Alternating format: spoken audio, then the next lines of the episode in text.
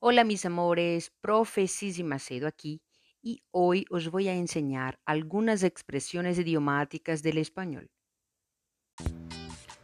Hola, bienvenido, bienvenida. Ese es el podcast Español Fácil. Por aquí vas a encontrar todo sobre la lengua española para que puedas aprenderla de una manera mucho más rápida y sobre todo mucho más fácil. Entonces, vamos a comenzar.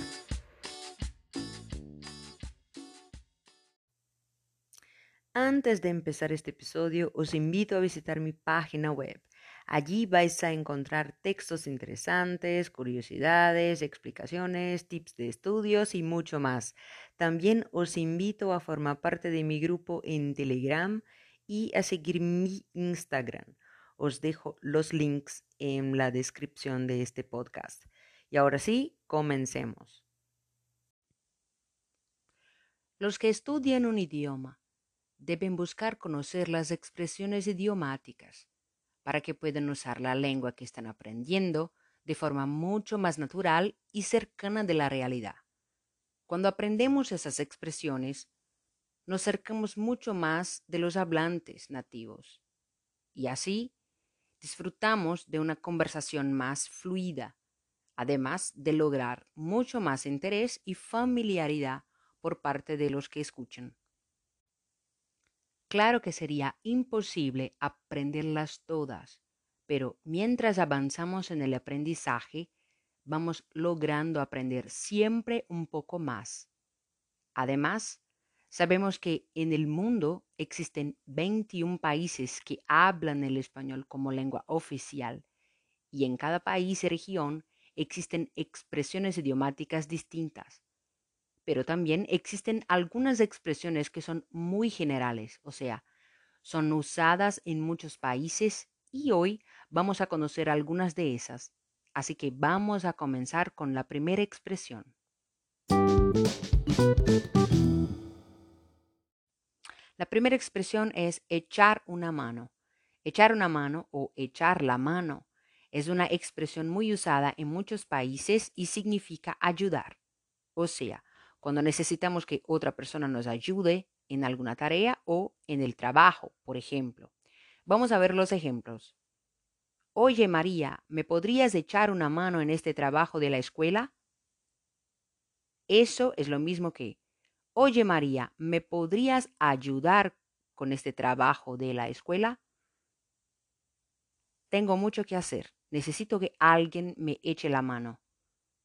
Es lo mismo que, tengo mucho que hacer. Necesito que alguien me ayude. Estás muy ocupada. Déjame que te echo la mano. O estás muy ocupada. Déjame que te ayude. Ahora ya sabes que el verbo ayudar puede ser sustituido por la expresión echar la mano o echar una mano, que en portugués es igual a dar una mãozinha. Expresión número 2. Cara de mala leche. Cara de mala leche es una expresión idiomática muy conocida y hablada por los hablantes de español. Tener cara de mala leche significa estar de mal humor, es estar con la cara de quien no está alegre, sino lo contrario. Por ejemplo, muchas personas cuando se despiertan muy temprano o cuando están muy cansadas tienen la cara de mala leche, o sea, se quedan de mal humor. Vamos a ver los ejemplos en frases. El mejor que no hables ahora con Carmen, pues ella tiene la cara de mala leche. O sea, Carmen está de mal humor. Cuando tengo que despertarme muy temprano, me quedo con la cara de mala leche. O sea, me quedo de mal humor. La tercera expresión idiomática es hablar por los codos. Hablar por los codos es una expresión muy usada y significa hablar demasiado, hablar mucho, hablar sin parar.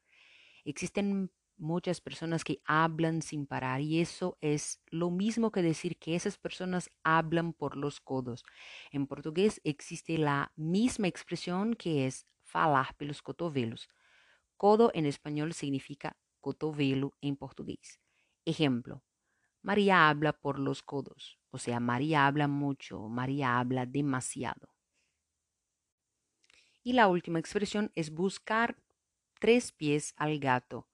Buscar tres pies al gato.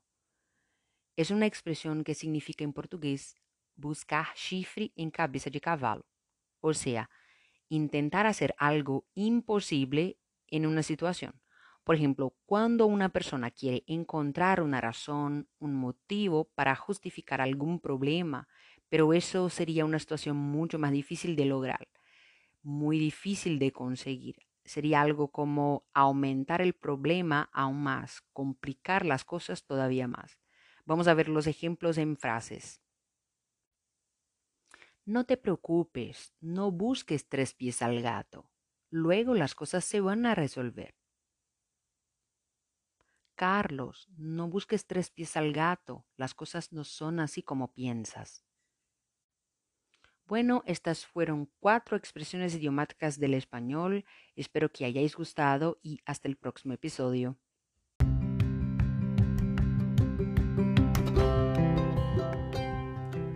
Bueno, fue un placer para mí poder ayudarte con tus estudios de español. Nos encontraremos en el próximo episodio. Hasta luego.